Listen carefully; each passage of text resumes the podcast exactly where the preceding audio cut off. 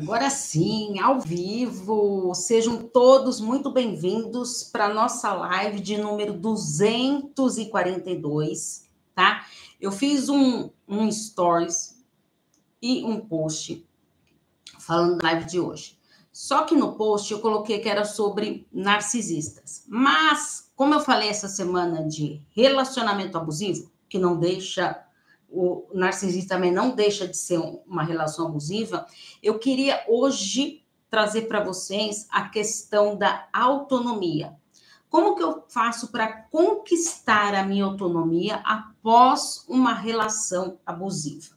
E também trouxe perguntas aqui para eu responder de pessoas que me colo que colocaram lá no meu grupo do WhatsApp. Quem quiser entrar, lá para o grupo. E no final da live de hoje, eu vou até anotar aqui para eu falar para vocês de uma ideia que eu tive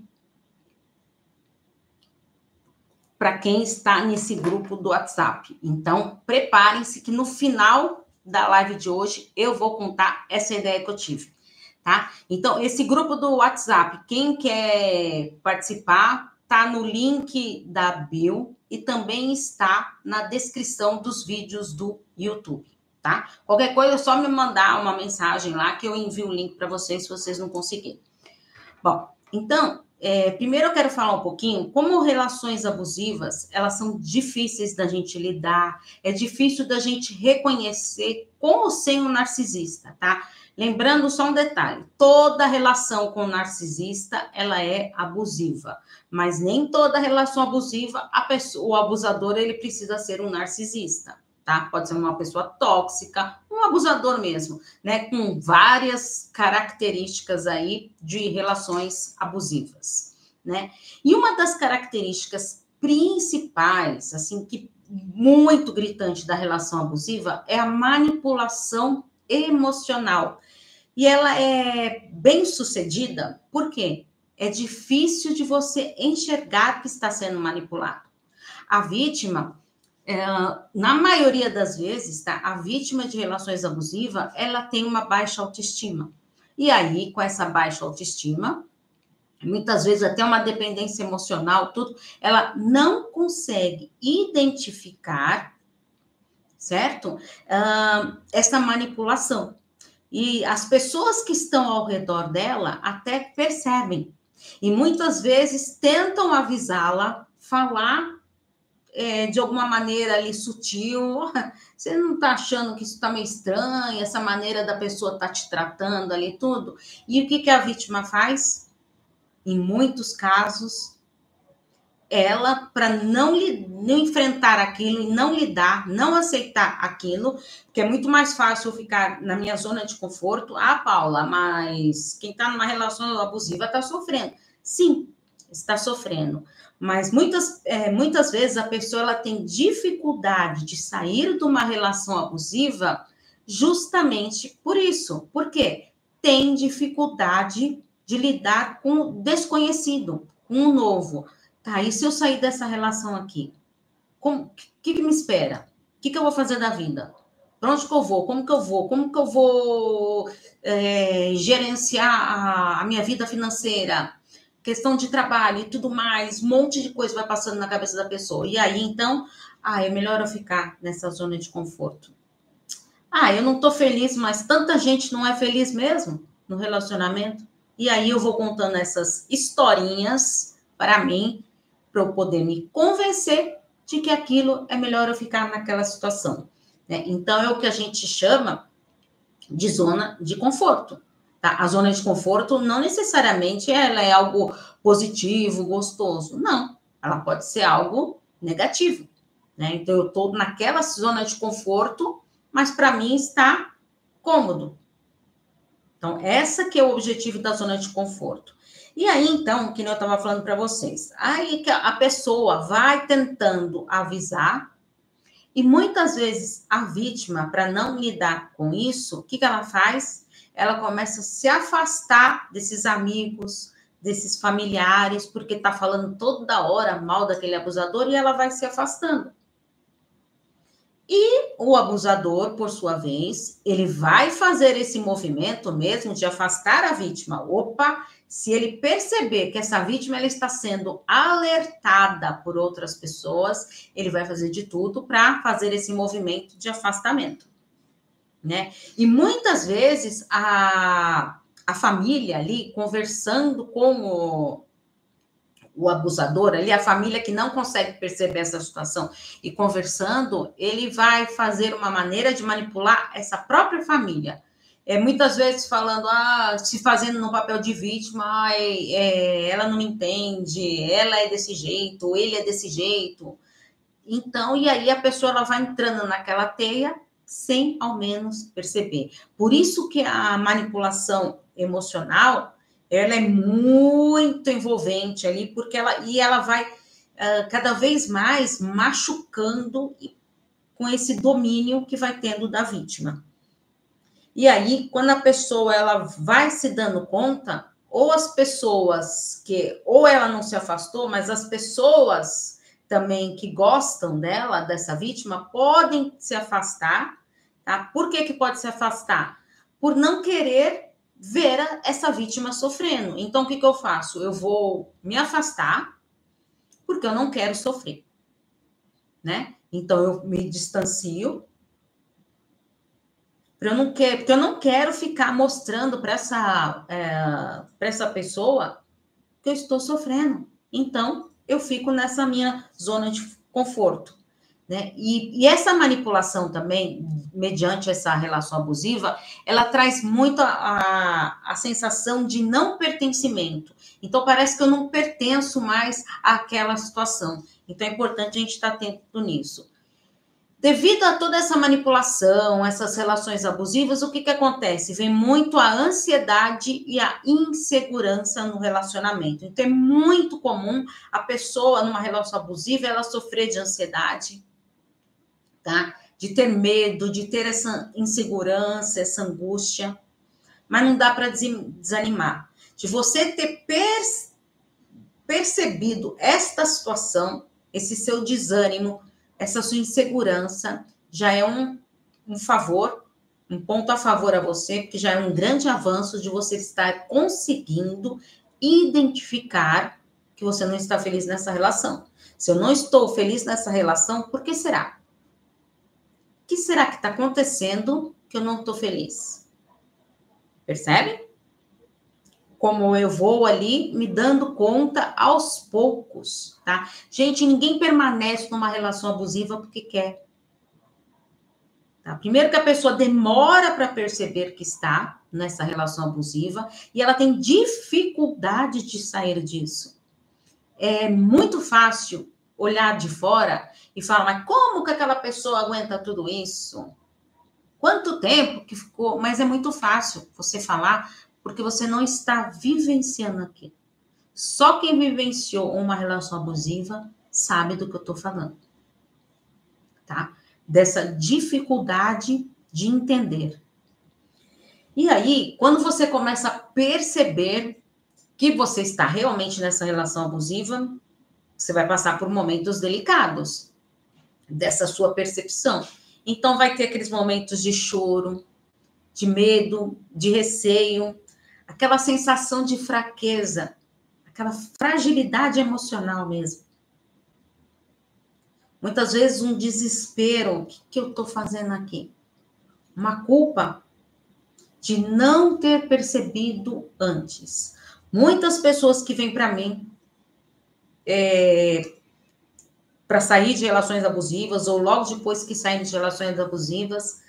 Uma característica muito comum essa culpa de não ter percebido antes. Isso é muito comum. E isto acontece. Né? Por quê? Ah, não conseguiu perceber porque você não estava preparado naquele momento para conseguir identificar. Hoje você consegue perceber tudo o que aconteceu lá atrás, mas lá atrás você não tinha essa percepção. Então a gente tem que ficar atento e acolher os nossos sentimentos que estamos agora, neste momento. Não remoer o passado. Gente, passado não dá para voltar atrás.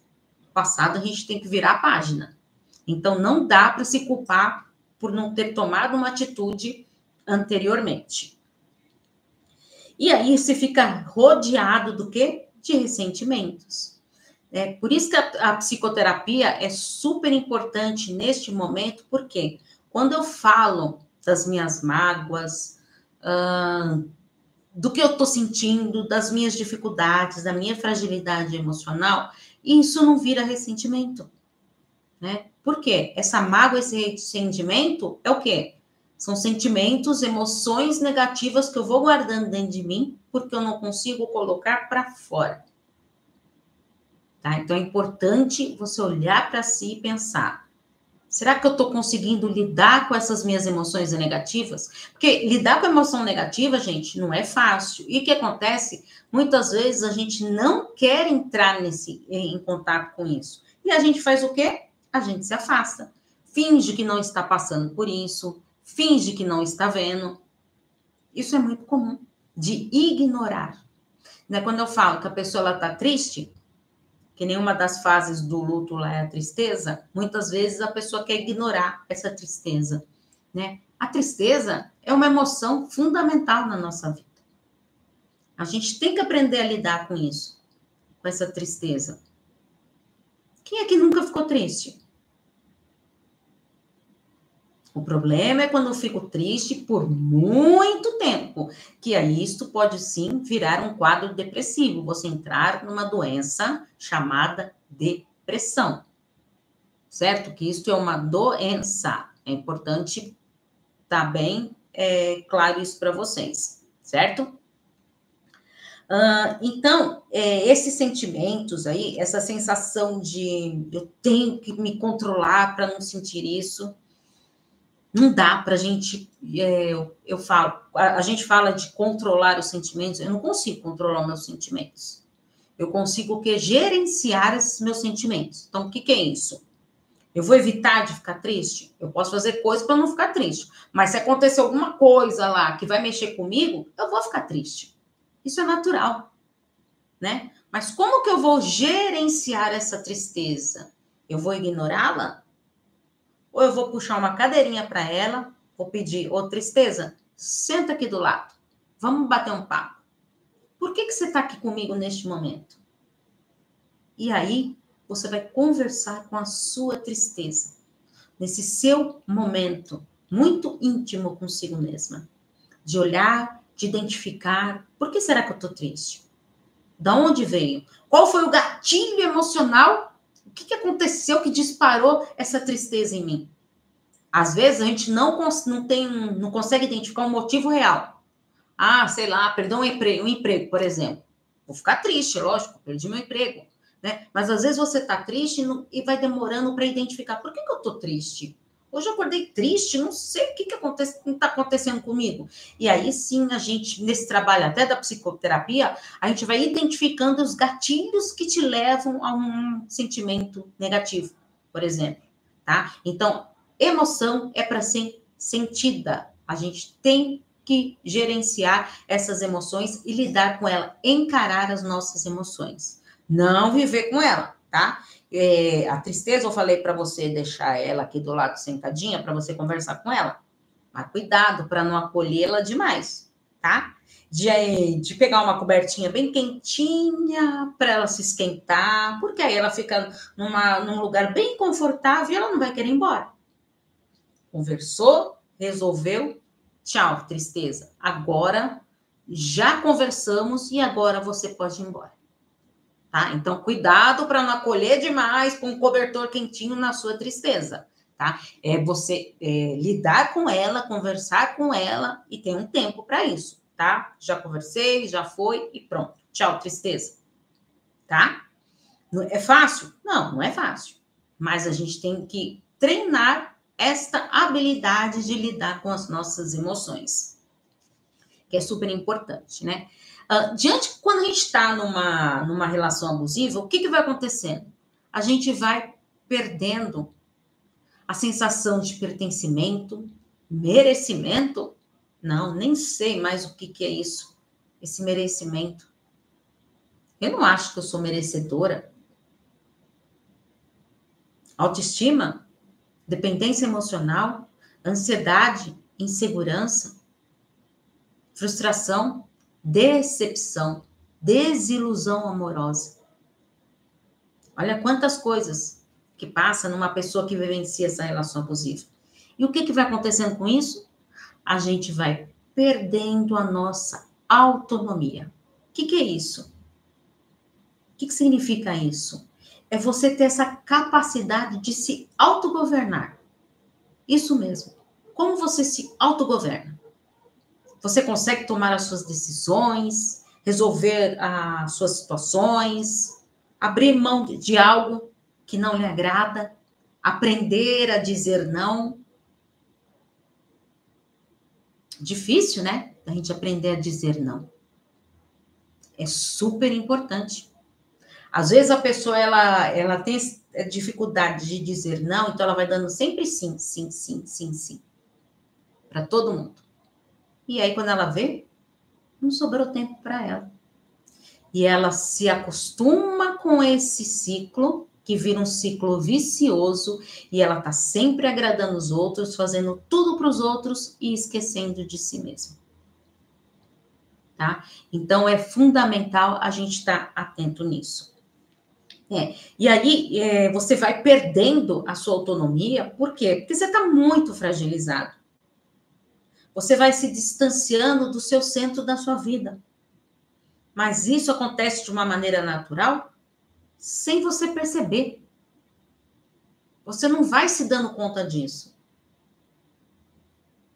É que nem a, a, o abuso psicológico lá. Ele vai acontecendo de uma maneira que você não vai conseguir identificar logo no início. Por isso que a gente tem que ler, estudar sobre esse tema, acompanhar, que nem aqui as lives aqui que eu trago para vocês, para a gente estar tá atento nisso e reconhecer numa próxima relação esses indícios, esses sinais desde o início. Tá? O relacionamento abusivo, ele não vira abusivo do dia para a noite. Ele vai acontecendo no decorrer dessa relação. E eu tenho que estar atento a isso. Percebendo que eu estou nesse tipo de relação. Certo? Então, é, você perdendo essa sua autonomia, você vai fazendo o quê? você vai perdendo a sua identidade pessoal, a sua individualidade. Você passa num, num, num querer mais ter esses momentos individuais. Geralmente a pessoa, ela não quer nem ficar sozinha. Ela tem medo de ficar sozinha. Tá? Porque ela foi perdendo essa autonomia sem perceber. Só que quando você percebe que você está perdendo essa autonomia, esse é um grande passo da retomada da sua autonomia. Lembra? Quando eu consigo perceber que eu estou numa relação abusiva, esse é o primeiro passo.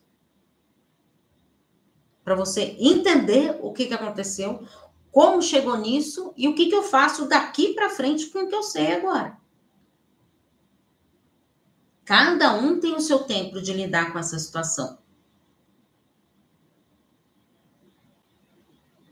Então, vamos reconhecer todo este momento, esse movimento de avanço que a gente vai tendo. Às vezes, a gente acha que é algo tão pequeno, mas é tão significativo e que vale muito a pena a gente estar preparado para isso, para entender como é fundamental reconhecer isso reconhecendo as minhas limitações, para eu poder entender, tá? O que, que eu vou fazer daqui para frente? Como que eu vou fazer isso? Percebe? Então, a autonomia é você conseguir decidir por si mesmo. Sabe aquela sensação de ir e vir? É isso. Ir aonde você quiser, voltar a hora que você quiser, e ter a clareza do que você não quer mais para si, do que eu não quero mais viver. Isso eu já tenho claro para mim, Paula, eu não quero mais viver isso. Conseguir enxergar o que está errado. E entender que o amor ele não é assim. Ah, o amor é muito mais grandioso. O amor é leve. O amor ele é agregador. Ele vem para acrescentar não para subtrair nada. Sabe aquela continha de menos lá? Não, isso não faz parte do amor. Só a soma faz parte do amor. Percebem? E aí, Paula, se eu conseguir, então, desenvolver essa minha autonomia, como que eu, como que eu vou fazer isso, Paula? Então, vamos lá. Vamos primeiro entender os benefícios que eu tenho ao conquistar a minha autonomia. Então, eu trouxe aqui para vocês: fortalecimento da sensação de se sentir útil. Quando eu, eu desenvolvo a minha autonomia, eu começo a olhar para mim e consigo ver a minha importância. Lembram? Ir e vir? Eu sei que eu posso ir, que eu posso voltar a hora que eu quiser. E eu consigo dar as rédeas da minha vida, eu consigo tomar decisões. E com tudo isso, o quê? Eu vou me sentindo útil. Olha que maravilha você se sentir útil. Para si, não para os outros, de fazer tudo para os outros, lembra? De não dizer não? construção da sua autoconfiança.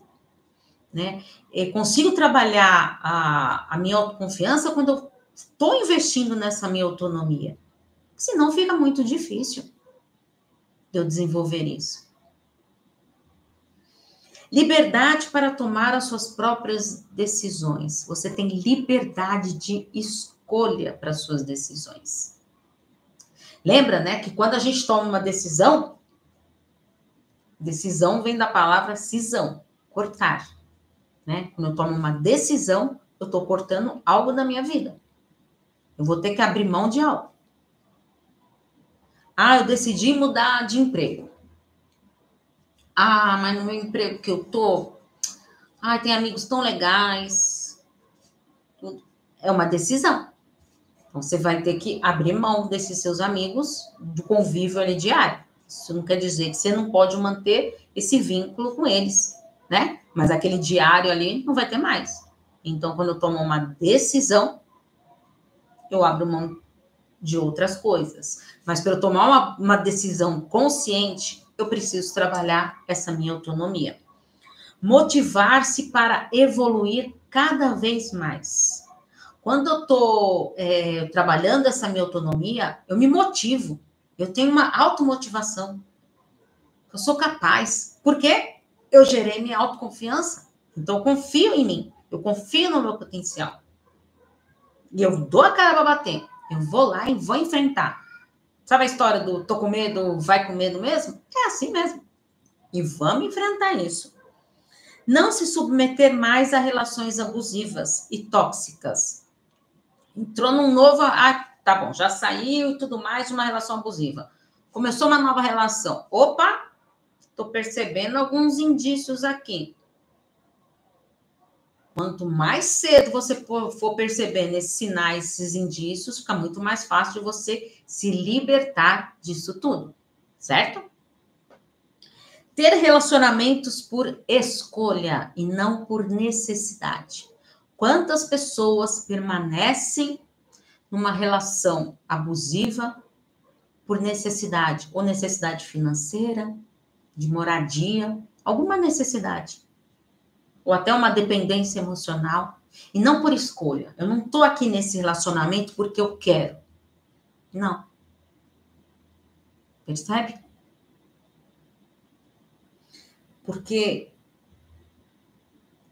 não por necessidade. Entende? queira estar num relacionamento. E comemore, gente, cada pequena conquista. Cada pequena conquista. A conquista da autonomia, ela é fundamental para o nosso bem-estar. Assim você vai conseguir é, decidir, assumir o controle da sua vida. Olha que maravilha você conseguir isso para você. Tá, Paula. Então, como que eu faço para conquistar essa autonomia? Você já falou dos benefícios, como que eu faço para conquistar? Então, aqui vem algumas estratégias interessantes para a gente lidar. Primeiro, você tem que ter clareza onde você deseja chegar. Trace um plano para você. Quais são suas metas, seus objetivos? Você fez as metas de 2024 já? Ah, não, Paula, não fiz. Então já começa. Começa. Os meus pacientes, eu faço eles fazerem as metas de 10 áreas da nossa vida. 10 áreas. Nossa, Paula! É, isso mesmo. Por quê? Porque a gente vai olhar para a nossa vida como um todo, para vários pilares dela. Tem hora que a gente vai ter que focar num pilar mais. Ah, é, agora é o momento de eu focar mais no meu, na minha área profissional. Tem hora que a gente vai ter que focar mais. Opa, foquei muito ali no, no profissional. Hum, deixei aqui meio a desejar no relacionamento. Então agora eu vou focar no relacionamento.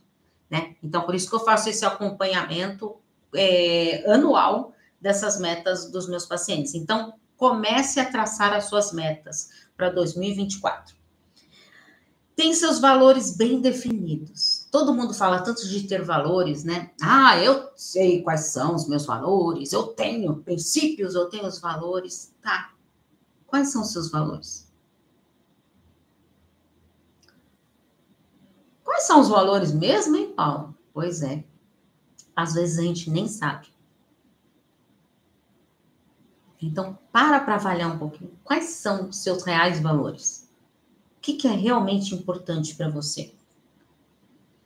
Ter uma postura assertiva, fazendo escolhas conscientes. Então, eu tenho que ter consciência das minhas escolhas para poder ter decisões assertivas. Então, eu tenho clareza do que eu quero, né? Eu escolho o que eu quero e eu decido o que eu quero. Vocês viram quantas coisas que eu consigo através da minha autonomia? Uh, Agradar-se a si em primeiro lugar. Colocar a gente em primeiro lugar não é ser egoísta. É olhar para si mesmo e ver a importância que você tem. É nutrir o seu amor próprio. Geralmente, quando a gente está numa relação abusiva, quando a gente sai de uma relação abusiva, cadê o amor próprio? Ele se perdeu. E às vezes, muitas vezes, a pessoa nem reconhece esse amor próprio. Por quê? Amor próprio? Nossa, ninguém me ama, por que, que eu vou me amar? Comece a olhar primeiro para si, para fazer as coisas para si em primeiro lugar. Manter-se sempre em constante aperfeiçoamento, investindo no seu autoconhecimento. Tá? É, eu acho assim, o, o ponto primordial eh, da psicoterapia é o autoconhecimento. Às vezes a gente acha que a gente se conhece, e quando eu vou trabalhando ali na terapia com autoconhecimento, a maioria das pessoas falam: ah, eu não me conheço que, que você gosta disso? O que, que você faz disso? Quais são os seus limites? O que não sei mais Não sei. Quais são os seus valores? Não sei. Não sei, não sei. E aí a pessoa, através de vários é, exercícios e técnicas que eu vou trabalhando, a pessoa vai conseguindo ter esse autoconhecimento para tomar decisões assertivas. Né? Então, é, o autoconhecimento é primordial. Ter autorresponsabilidade com as suas finanças também. Autoresponsabilidade consigo mesmo e com as suas finanças. Como que você controla a sua parte financeira? Como você lida com dinheiro? Já parou a pensar que isso é fundamental para a sua autonomia? Lidar bem com as finanças? Pedir ajuda quando sentir necessidade. Eu preciso desenvolver essa autonomia, conquistar essa autonomia, não estou conseguindo procura ajuda psicológica. Terapia está aí para isso. Certo? E aí me perguntaram como se sentir de fato livre ao sair de um relacionamento após sair de um relacionamento abusivo, quando eu vou conseguindo virar a página, tá? É, quando a gente começa o relacionamento, a gente não tá pensando na pessoa toda hora, lá, toda hora eu tô pensando na pessoa, vou tomar banho pensando na pessoa, vou comer pensando na pessoa. Quando a gente termina, sai de uma relação, mesmo que seja abusiva, é a mesma coisa. A gente fica nesse looping pensando, pensando direto na pessoa, né? Então eu tenho que aprender a, me, a identificar isso, e isso vai ser um processo gradativo. E aí eu vou me tornando livre daquilo, enfrentando as etapas do luto do relacionamento, que são as cinco etapas lá. Eu tenho que lidar com elas, tá? Eu tenho que encarar este luto de frente. Outra pergunta: o que o outro pode identificar em mim como melhor após um relacionamento abusivo anterior? É, essa pergunta eu achei interessante, né? O que, que o outro pode identificar em você? Então, vamos mudar essa pergunta. O que você consegue identificar de você após essa relação abusiva? O que, que mudou em você? De nada adianta o outro querer identificar se você não consegue identificar isso. Então, aprenda você a identificar isso. Certo? Bom, como eu falei para vocês, no final eu ia aqui uma ideia que eu tive. Eu estou pensando em fazer é, uma não é uma live, né? É um, uma roda de conversa tá? Pelo Google Meet, que não ficará gravada, porque cada um vai trazer lá alguma pergunta, alguma dificuldade para eu responder ali ao vivo, tá? Com as pessoas. Só que eu vou divulgar isso no meu grupo do WhatsApp. Então, quem quiser participar, ainda não tem data, tá? Entra lá no meu grupo do WhatsApp. Lá eu coloco conteúdos diários, tá? Essa live, daqui a pouco, ela vai lá para o grupo porque não é todo mundo que consegue estar aqui ao vivo.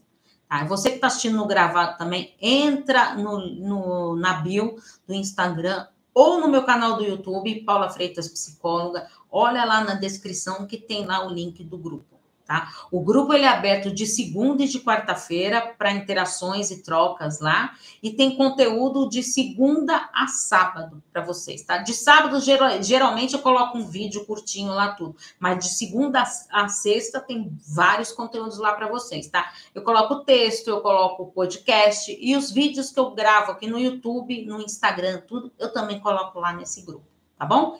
E aí eu vou divulgar lá é, vou ver uma data legal lá, vou ver a interesse das pessoas, só que eu preciso de um número mínimo lá de pessoas que queiram participar. Mas daí esses detalhes eu vou dar lá no grupo para vocês. Então, vem você será muito bem-vindo no meu grupo do WhatsApp.